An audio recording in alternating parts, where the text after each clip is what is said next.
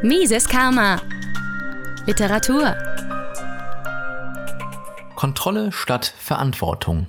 Wie staatliche Risikovermeidung die Leistungsbereitschaft zerstört. Von Stefan Blankertz. Erschienen im Dezember 2017 im Band des Liberalen Instituts mit dem Titel Sackgasse Sozialstaat. Alternativen zu einem Irrweg. Hilfe der Menschen untereinander spielt in jeder Gesellschaft eine tragende Rolle. Unterstützung von Hilfebedürftigen ist zunächst Angelegenheit der Familie.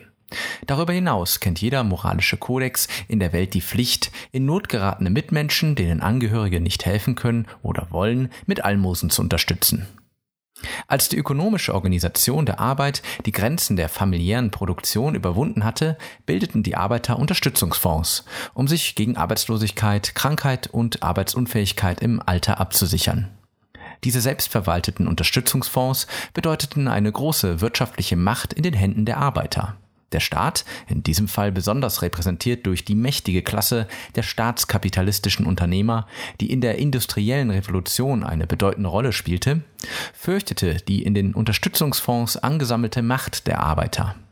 Darum wurden die Unterstützungsfonds durch die Verstaatlichung der Sozialversicherungen entmachtet. Selbst die deutschen an den Staat geketteten Gewerkschaften bekämpften bis zur Wende zum 20. Jahrhundert die staatlichen Sozialversicherungen, da sie eine Enteignung der Arbeiter darstellten. Erst Anfang des 20. Jahrhunderts haben die deutschen Gewerkschaften die staatliche Sozialversicherung zu einer von ihnen erkämpften Errungenschaft umdefiniert. Die Okkupation der gegenseitigen Hilfe durch die Installierung staatlicher Wohlfahrtspflege hat eine eigene Klasse geschaffen – die Klasse jener, die von staatlichen Zuwendungen abhängig sind, aber weder zur herrschenden Klasse gehören, noch zur Klasse jener, die eine soziale Funktion erfüllen. Marxistisch gesprochen Lumpenproletariat und Lumpenbourgeoisie. Sicherheit als Grundbedürfnis. Das Bedürfnis nach Sicherheit geht anderen Bedürfnissen voran. Sicherheit ist die Möglichkeitsbindung zu deren Befriedigung. Selbst das Bedürfnis nach Nahrung lässt sich erst befriedigen, wenn die Produktion und die Lagerung von Nahrungsmitteln nicht durch natürliche Katastrophen oder räuberische Eingriffe anderer Menschen bedroht werden. Jedwede Tätigkeit des Menschen ist auf eine gewisse Absicherung angewiesen. Zu allen Zeiten haben die Menschen davon geträumt, dass es ihnen das ewige Glück auf Erden verheißen würde, wenn sie denn von den Risiken des Lebens befreit wären. Sie haben viele Ideen entwickelt und Anstrengungen auf sich genommen, um ihr Leben sicherer zu machen. Technische Entwicklungen auf der einen und soziale Organisationen auf der anderen Seite sind zu diesem Zweck entstanden. Es gehört zu den tragischen und traumatischen Erfahrungen der Menschheit, dass ihre Bemühungen um Sicherheit umso anfälliger gegen Misserfolg sind, je gewaltiger und sicherer sie zu sein scheinen. Die Urform dieser Erfahrung findet sich in der Genesis des Alten Testaments, der Geschichte vom Turmbau zu Babel. Die Menschen wollten einen weithin sichtbaren Turm bauen, gleichsam eine Brücke zum Himmel, Zitat, damit wir uns nicht über die ganze Erde zerstreuen, Zitat Ende. Der Turm soll den Zusammenhalt der Gesellschaft also symbolisch sichern. Er bricht jedoch ein und die Menschen zerstreuen sich über die ganze Erde. In der Moderne steht der Untergang der Titanic für das Versagen der Technik, Sicherheit zu garantieren. Das gigantische Schiff wurde, obgleich schlecht konstruiert und mit minderwertigen Materialien erbaut, als unsinkbar deklariert. Dass es unterging, war ein Schock, der sich noch heute in der Popularität der Mythen ausdrückt, die sich um die Titanic gebildet haben. Fast mehr noch als die Technik haben die sozialen Sicherungssysteme die Menschen enttäuscht. Immer wieder mussten sie feststellen, dass diejenigen, die sie mit der Wahrung ihrer Sicherheit betrauten, sie hintergingen, ausplünderten und verfolgten. Häuptlinge führten Kriege um ihres Ruhmes willen, nicht zur Sicherung gegen Angreifer. Monarchen lebten auf Kosten des Volkes in Saus und Braus und machten sich aus dem Staub, wenn sie gebraucht worden wären. Der Staat unterdrückte seine Bürger, vermochte es aber nicht, der Kriminalität oder der Bedrohung durch Krieg Herr zu werden. Kommunisten versprachen die soziale Befreiung für alle und forderten Millionen von Opfern. Risikominimierung durch den Staat.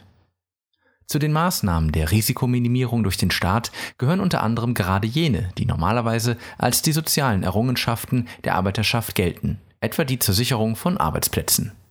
Das Risiko, den Arbeitsplatz zu verlieren oder Einkommensverluste hinnehmen zu müssen, ist eine existenzielle Bedrohung für die Menschen, wenn diese Sicherungsmaßnahmen nicht greifen. Die Kehrseite der Befreiung vom Arbeitsplatzrisiko ist bzw. wäre, dass sich der Eindruck verbreiten kann, es käme auf die eigene Leistung nicht an, um sich seinen Lebensunterhalt zu verdienen. Man kann beispielsweise nicht nur krank sein und ist dann abgesichert, sondern man kann sich auch krank stellen und ist in gleicher Weise abgesichert. Der Zusammenhang von Krankmeldungen und Lohnfortzahlung hat sich bewahrheitet, als letztere in Deutschland kurzfristig auf 80 Prozent des Lohnes gesenkt wurde. Die Krankenstände nahmen ab. Als die Lohnfortzahlung erneut auf 100 Prozent angehoben wurde, nahmen auch die Krankenstände in den Betrieben wieder zu. Mit der Ideologie der Risikominimierung wird auf folgende Weise eine Entkopplung des Einkommens von der Leistung bewerkstelligt.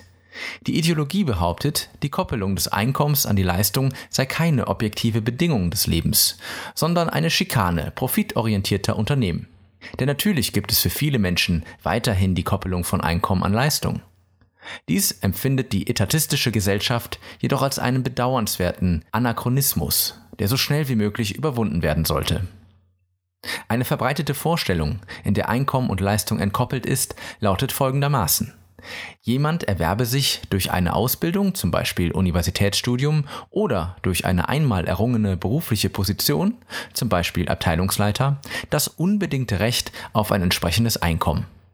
Die Gesellschaft sei demnach verpflichtet, denjenigen, der dieses Einkommensniveau nicht erreicht, so lange zu unterstützen, etwa mittels Arbeitslosenversicherung, bis er es erreicht. Es wird wenig darüber nachgedacht, dass dieses Recht von Beitragszahlern finanziert werden müsste, die meist erheblich weniger verdienen als der auf diese Weise unterstützte. Es gehört zu den Eigenheiten der bestehenden staatsgläubigen Gesellschaft, dass diese sich stets weigert, auf die Verlierer zu schauen, die durch die Formulierung immer weitergehender Forderungen an das anonyme Netzwerk entstehen. Es wird einfach vorausgesetzt, dass Organisationen wie Unternehmen und Versicherungen über finanzielle Ressourcen verfügen, die niemand erarbeitet haben muss. Diesen Organisationen stehen, so die geheime Voraussetzung des Anspruchsdenkens, nahezu unbegrenzte Ressourcen zur Verfügung und sie könnten diese freigebig verteilen. Wenn sie sich weigern, sie zu verteilen, sei dies reine Willkür.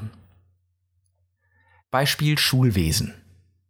Die sicherste Form der Entkopplung von Einkommen und Leistung ist eine Finanzierung der Arbeit, die nicht auf Zustimmung der Kunden angewiesen ist. Ein besonders markantes Beispiel sind die öffentlichen Schulen. All jene, die als Lehrer in einer staatlichen Schule arbeiten oder als Verwaltungsangestellte den Schulbetrieb aufrechterhalten, brauchen sich weder um die Finanzierung noch um den Verkauf ihrer Leistung Sorgen zu machen. Die Schule finanziert sich aus Steuermitteln, die zwangsweise eingetrieben werden. Den Verkauf der Leistung Unterricht stellt ein Annahmezwang sicher, genannt Schulpflicht.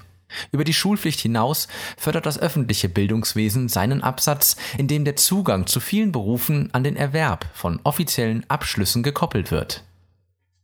Die konservative Kritik an diesem Zustand weist meist darauf hin, dass die Lehrer bzw. alle auf diese Weise abgesicherten Beamten und Angestellten des öffentlichen Dienstes faul sein könnten. Sie fordern eine leistungsgerechte Entlohnung. Die Lehrer wehren sich dann mit dem Hinweis, wie viel sie leisten und wie lange sie arbeiten würden. In der Tat ist Faulheit eine Unterstellung. Viele Lehrer engagieren sich durchaus. Zwar ist es eine Frage der Gerechtigkeit, ob ein fauler und ein fleißiger Lehrer gleich viel verdienen sollten.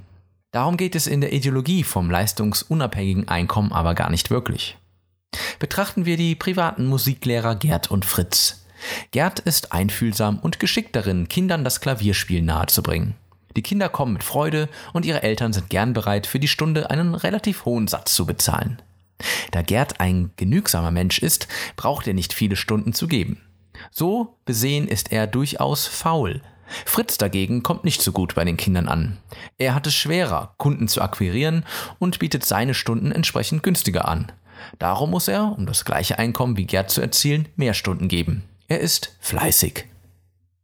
Für den Lehrer der öffentlichen Schule ist es dagegen unerheblich, ob seine Kunden, die Schüler oder deren Eltern, mit seiner Leistung zufrieden sind. Nicht nur, ob er faul oder fleißig ist, ist für seinen Lohn unerheblich, sondern auch, ob das, was er tut, das Ziel erreicht oder nicht. In diesem Sinne braucht er keine Verantwortung für die Folgen seines Tuns zu tragen. Dass Lehrer für die Folgen ihres Tuns keine Verantwortung zu tragen brauchen, ist durchaus nicht unerheblich. Denn der schulische Erfolg der Kinder entscheidet sehr stark mit über deren Lebensmöglichkeiten. Wer Freude daran hat, Schüler zu quälen, kann dies tun, ohne dass es Folgen für ihn persönlich hat. Die Schüler haben natürlich im Gegenzug Spaß daran, den Lehrer zu piesacken. Am Ende geht es allen schlecht. Mehr Markt statt mehr Geld. Das Prinzip der Entkopplung von Leistung und Einkommen gilt zunächst für alle, die von der öffentlichen Hand beschäftigt werden. Dieses Prinzip ist durch die Einführung von Leistungslöhnen nicht zu beheben. Wenn zum Beispiel ein Finanzbeamter belohnt wird, weil er seine Leistung, besonders viele Steuernachforderungen zu stellen, steigert, ist das eine Erziehung zum Sadismus, nicht zur Leistungsgerechtigkeit im Sinne einer menschlichen Gesellschaft. Die Entkopplung von Leistung und Einkommen betrifft rund die Hälfte aller Arbeitnehmer. Denn jedem Arbeitnehmer im privaten Sektor steht einer im öffentlichen Sektor gegenüber. Tendenziell ist das Prinzip der Entkopplung von Leistung und Einkommen jedoch in vielen privatwirtschaftlichen Zusammenhängen etabliert worden. In Großbetrieben fehlt oft das Bewusstsein, dass es die eigene Leistung ist, mit der man sein Einkommen erwirtschaftet. Das Gehalt kommt doch automatisch jeden Monat aufs Konto. Dass die Entkopplung von Leistung und Einkommen tatsächlich den beschriebenen Effekt hat, lässt sich an einem Experiment mit Bildungsgutscheinen in Wisconsin, USA beobachten.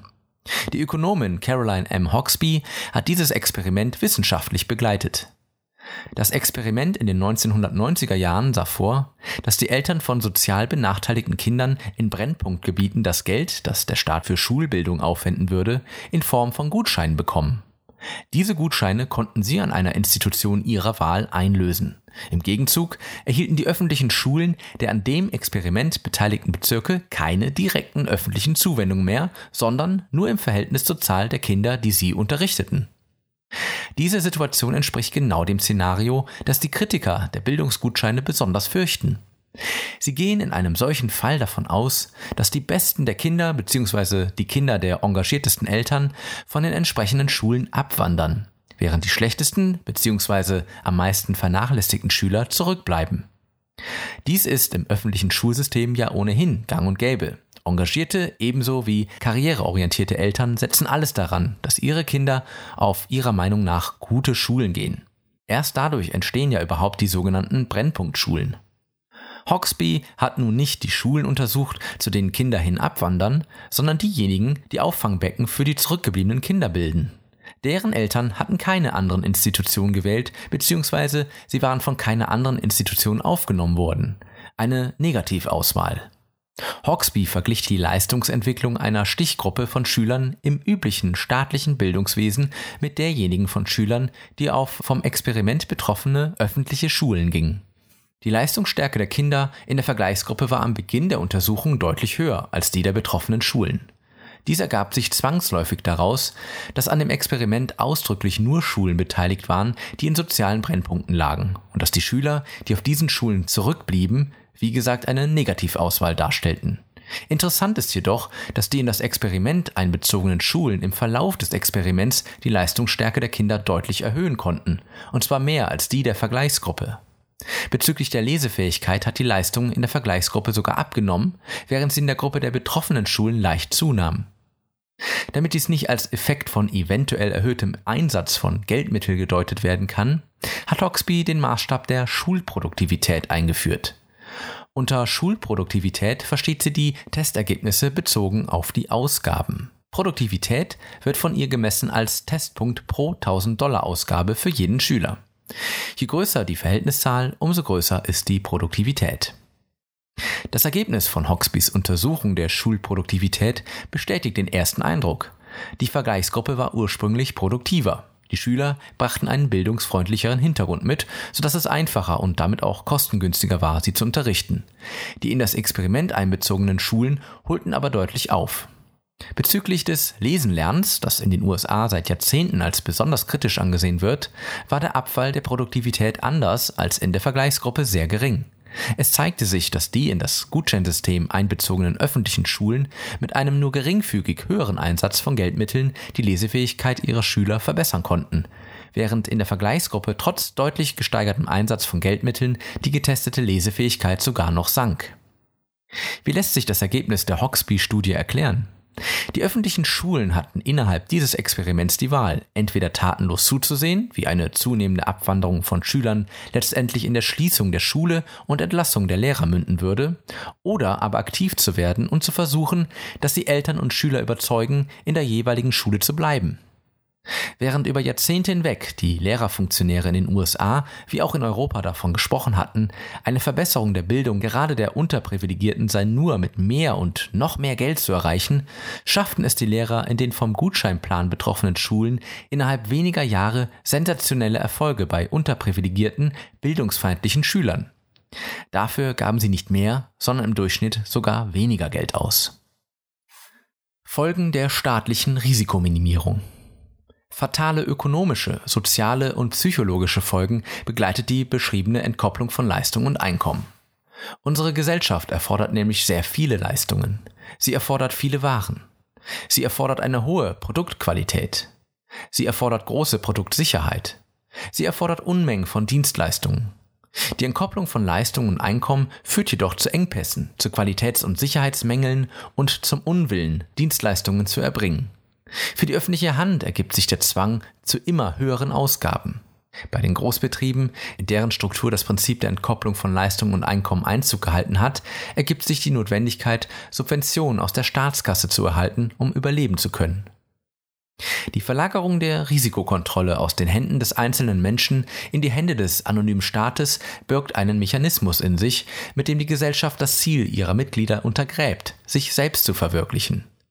Die gesellschaftliche Risikokontrolle führt nämlich dazu, dass der Spielraum, der dem einzelnen Menschen zur Verfügung steht, um sich zu entfalten, immer weiter eingeschränkt wird. Ein Beispiel. Da gönnen sich Menschen ein Leben lang den Genuss, Zigaretten zu rauchen. Wenn sie sich dann Krankheiten zuziehen, verlangen sie, ihre Angehörigen und die Öffentlichkeit, dass der Staat einschreiten möge, indem er die Hersteller zu Warnhinweisen oder zur Senkung der Nikotin- und Teerwerte zwinge. Oder indem er das Rauchen in Restaurants, bei der Arbeit und auf öffentlichen Plätzen verbiete. Staatlich hergestellte Risikominimierung bedeutet immer auch, die Tätigkeiten, mit denen man sich selbst verwirklichen will, einzuschränken oder gar zu verbieten. Erst wenn der Prozess, in welchem die Risikokontrolle die freie Entfaltung des Individuums behindert, sehr weit fortgeschritten ist, merken die Menschen, dass zur wahren Selbstverwirklichung auch gehört, die Folgen des eigenen Tuns selbst tragen zu müssen und zu dürfen. In England wurde sogar schon diskutiert, den Konsum von Eiern und eihaltigen Speisen einer offiziell zu erlassenen Begrenzung zu unterwerfen, weil Ernährungswissenschaftler dies empfohlen hatten. Das ging dann doch selbst den hartgesotteten Risikovermeidern zu weit und die Gesetzesinitiative verschwand wieder. Aber wer weiß wie lange. Kontrolle ersetzt Verantwortung. Die Vorstellung, jeder Mensch habe einen Anspruch, seine Lebensrisiken auf das staatliche soziale Netz zu übertragen und sei es im Gegenzug die Pflicht der Gesellschaft, die Lebensrisiken zu übernehmen, hat in sehr kurzer Zeit ein Gemeinwesen entstehen lassen, das viel weitergehende Kontrollen ausübt, als sie in den früheren Tyranneien und Diktaturen üblich waren.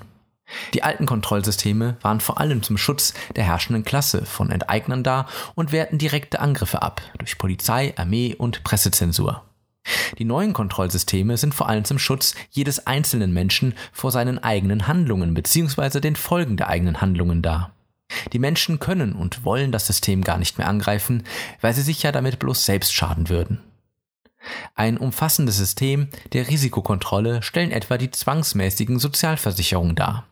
Irgendwann ist der Zwang hinzugekommen, eine Pflegeversicherung abschließen zu müssen. Für den, der in Ruhe sein Leben genießen will, ist es selbstverständlich störend, sich über die Möglichkeit Gedanken zu machen, was passiert, wenn er zum Pflegefall wird. Großzügig nimmt ihm der Gesetzesgeber diese Sorge ab. Er zwingt ihn, sich entsprechend abzusichern.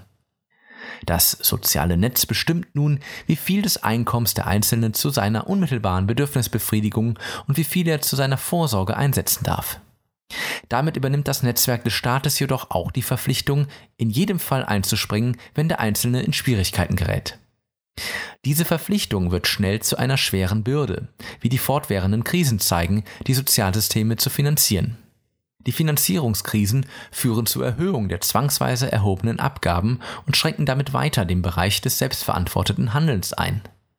Dies ist die Selbstzerstörung der freien Gesellschaft. Risikovermeidung auch im Privaten.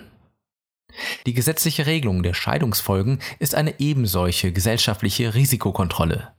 Zwar ist es ein Abbau staatlichen Eingriffs in die Privatsphäre, dass das Zerrüttungsprinzip die unwürdige Form bei der Scheidung auf der Suche nach dem Schuldigen staatsöffentlich schmutzige Wäsche zu waschen beendet hat, es bleibt aber problematisch, dass hinsichtlich der Unterhaltszahlungen die Orientierung an der staatlich festzustellenden Bedürftigkeit dazu führen kann, möglicherweise eine Unschuldige zu verurteilen, einen Schuldigen eventuell das ganze zukünftige Leben lang zu unterstützen indem die Ehen vor Gericht geschieden und die gegenseitigen Verpflichtungen nach dem Gesetz festgelegt werden, enthebt das Netzwerk die sich trennenden Personen, sich mit den Folgen ihrer Handlungen auseinanderzusetzen. Sie haben geheiratet, eventuell Kinder bekommen, womöglich gemeinsame Werte geschaffen, und nun wollen sie sich scheiden lassen. Alle diese Handlungen haben Folgen. Der Spaß ist vorbei. Mit dem Schlamassel, der zurückbleibt, sollen sich andere beschäftigen. Das mag auf den ersten Blick bequem sein, führt letztlich allerdings dazu, die Kontrolle über das eigene Leben an das etatistische Netzwerk abzugeben. Hingewiesen sei noch auf die Risikoabsicherung der Unternehmer, die sich in den staatlichen Subventionen ausdrückt. Dies ist für die Unternehmer, die auf diese Weise vor den Folgen falscher Entscheidungen geschützt werden, höchst erfreulich. Allerdings nur so lange, bis sie merken, dass sie durch die Hilfe auch abhängig werden und keine freien Unternehmer mehr sind, sondern Staatskapitalisten geworden sind unangebrachter Sozialneid. Bei Rentnern und Arbeitslosen ist demgegenüber das Prinzip der Entkopplung von Leistungen und Einkommen nicht gegeben. Sie haben, wenn auch zwangsweise, in eine Versicherung eingezahlt, das heißt, von ihrer früheren Leistung etwas aufgewendet, um in der jetzigen Situation nicht mittellos dazustehen. Man beneidet die Rentner um ihr sorgenloses Einkommen, vergisst aber die steuerliche Leistung, die sie schon erbracht haben.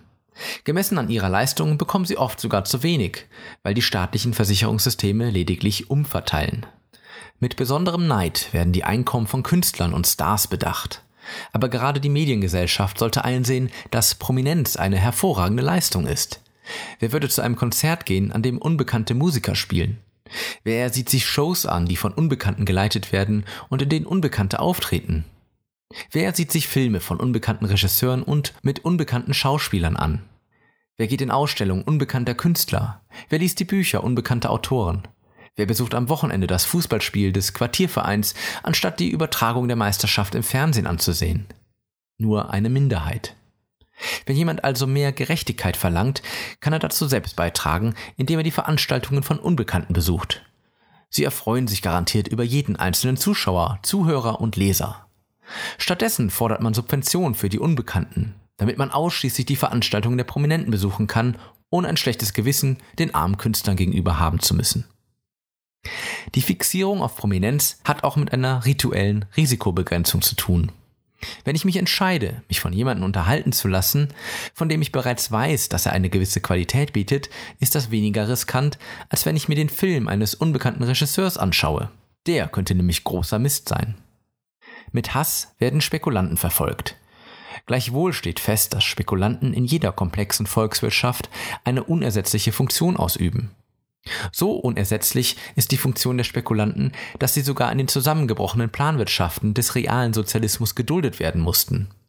Wenn ein Spekulant wusste, dass in Leningrad eine Ladung Schrauben überflüssig herumstand, die in Novosibirsk zur Produktion von Traktoren gebraucht wurde, trug er zur Planerfüllung bei, obgleich er nicht einen einzigen Gegenstand hergestellt hatte. Die Leistung der Spekulation besteht darin, vorhandenes Geld, produzierte Waren und akkumuliertes Wissen jeweils an die Orte zu bringen, wo sie am dringendsten gebraucht werden. Dies ist die Leistung, mit der Spekulanten ihr Geld verdienen. Wer einmal versucht, mit ein bisschen Geld an der Börse zu spekulieren, merkt sofort, dass die Behauptung vom schnell verdienten Geld ziemlicher Unfug ist. Es bedarf professioneller Anstrengungen, um sein Geld dort nicht noch schneller zu verspielen als beim Roulette. Verstaatlichte Verantwortung. Fehlende Bereitschaft, Verantwortung zu übernehmen, ist das Kennzeichen unserer Gesellschaft, das von eher konservativen Kulturkritikern am häufigsten beklagt wird. Dabei ist jedoch zu fragen, zu welcher guten alten Zeit Konservative in diesem Punkt zurückkehren wollen. Früher durften die meisten Menschen keine Verantwortung übernehmen und heute? Wollen sie es nicht oder wird es ihnen nach wie vor verwehrt? Die Ideologie von der gesellschaftlichen Absicherung gegen das Risiko entspricht der Ablehnung von individueller Verantwortung. Typische Erscheinungsformen sind folgende. Wenn es ein Unglück gibt, etwa ein Flugzeug stürzt ab oder ein Zug entgleist, bei dem menschliches Versagen eine Rolle spielt, ist der erste Ruf immer der nach besseren Regeln, lückenloser technischer Überwachung und mehr Kontrolle. Wenn ein Arzt durch einen Kunstfehler einen Patienten schädigt, werden genauere Vorgaben bei der Behandlung gefordert. Wenn es in der Politik einen Bestechungsskandal gibt, überlegt man, wie man durch neue Gesetze und weitere bürokratische Hürden so etwas für die Zukunft verhindern könnte. Wenn jemand aus unserer Mitte zum Mörder wird, entwickelt man Behandlungspläne, um ihn wieder in die Gesellschaft einzugliedern. Wenn durch unsachgemäßen Gebrauch von irgendetwas ein Schaden entsteht, zwingt man die Hersteller, selbst gegen noch so aberwitzige Eventualitäten Sicherungen einzubauen. In der etatistischen Gesellschaft ist die Übernahme von Verantwortung im Idealfall unnötig geworden. Illusion kollektiver Verantwortung es geht in Wirklichkeit gar nicht um die Frage, ob Menschen Verantwortung übernehmen wollen. Individuelle Verantwortung scheint vielmehr ein überflüssiger Anachronismus geworden zu sein. Denn die Verantwortung tragen nicht mehr Menschen, sondern Maschinen, Strukturen und Regeln. Maschinen, Strukturen und Regeln werden unglücklicherweise von fehlbaren Menschen gemacht. Die Menschen, denen die Maschinen, Strukturen und Regeln unterstellt sind, überfrachtet man mit unglaublicher Verantwortung. Für sie gilt die gesellschaftliche Erlaubnis zu grenzenloser Selbstverwirklichung übrigens nicht. Stellen wir den Vergleich an. Ein Arzt behandelt eine begrenzte Zahl von Patienten. Wenn er Fehler macht, so ist das seine Verantwortung. Der Bereich seiner Verantwortung ist sowohl für ihn selbst als auch für seine Patienten sehr gut überschaubar. Dann, um einzelne ärztliche Fehler zu minimieren, arbeitet ein Gremium von Ärzten Vorgaben für die Behandlung irgendeiner Krankheit aus. Sie tun das bestimmt nach bestem Wissen und Gewissen, wie man so schön sagt. Nach diesen Vorgaben müssen sich jetzt Tausende von Ärzten richten. Ein Fehler in einer solchen Behandlungsvorgabe richtet nun auch einen tausendmal größeren Schaden an. Für diesen Schaden ist überdies niemand mehr verantwortlich. Der behandelnde Arzt ist nicht verantwortlich, insofern er sich an die Vorgabe gehalten hat, selbst wenn er hätte merken können, dass eine Abweichung von der Vorgabe für den Patienten besser gewesen wäre. Die Kommission, die die Vorgabe ausgearbeitet hat, ist keine Person, die Verantwortung trägt. Ihre Mitglieder sind inzwischen eventuell gestorben. Selbst wenn sie noch leben, kann ein Kommissionsmitglied zum Beispiel sagen, ich war schon damals anderer Meinung, wurde aber überstimmt. Ein anderes Kommissionsmitglied sagt etwa, damals waren unsere Vorgaben in Ordnung, inzwischen ist die Wissenschaft weiter, ich weiß, es war mir aber unmöglich, eine Veränderung der Vorgaben durchzusetzen. Individuelle Verantwortung wird zerstört. Ist dieser Prozess der Okkupation der Verantwortung durch das anonyme Netzwerk staatlicher Institutionen abgeschlossen, wird die Übernahme individueller Verantwortung zum kriminellen Akt gestempelt. Ein Arzt wird, um beim Beispiel zu bleiben, selbst dann für eine Abweichung von den Behandlungsvorgaben belangt, wenn er dadurch einem Patienten das Leben rettet. Ayn Rand hat in ihrem Roman Der Streik bereits 1957 vorweggenommen, wohin eine Gesellschaft treibt, die die individuelle Verantwortung zerstört. In Szenen, die sich heute weniger als Fiktion denn als Realität lesen, zeigt sie, dass sich kreative, verantwortliche Menschen wie Unternehmer, Erfinder und Künstler angewidert zurückziehen, während Bürokraten die Macht übernehmen und das Land zugrunde richten. Der Niedergang des Landes, das Ayn Rand beschreibt, vollzieht sich in Industrieunfällen, die den sich häufenden technischen Tragödien der Gegenwart erstaunlich ähnlich sehen. Ayn Rand hoffte, dass die Kreativen nicht bloß streiken, sondern auch aktiv rebellieren würden, diese Hoffnung harrt weiterhin ihrer Verwirklichung. Mises Karma, der freiheitliche Podcast. Auf Spotify, Deezer, iTunes und YouTube sowie unter miseskarma.de. Liebe Podcasthörer, wenn Ihnen diese Ausgabe gefallen hat, helfen Sie doch dabei, Mises Karma noch bekannter zu machen. Teilen Sie diese Episode in sozialen Netzwerken. Erzählen Sie Ihren Freunden und Bekannten davon. Hinterlassen Sie einen Daumen nach oben auf YouTube oder schreiben Sie eine Bewertung auf iTunes. Jede noch so kleine Interaktion hilft dabei, den Podcast zu verbreiten. Anregungen und Kritik können Sie über das Kontaktformular auf miseskarma.de einreichen. Vielen Dank!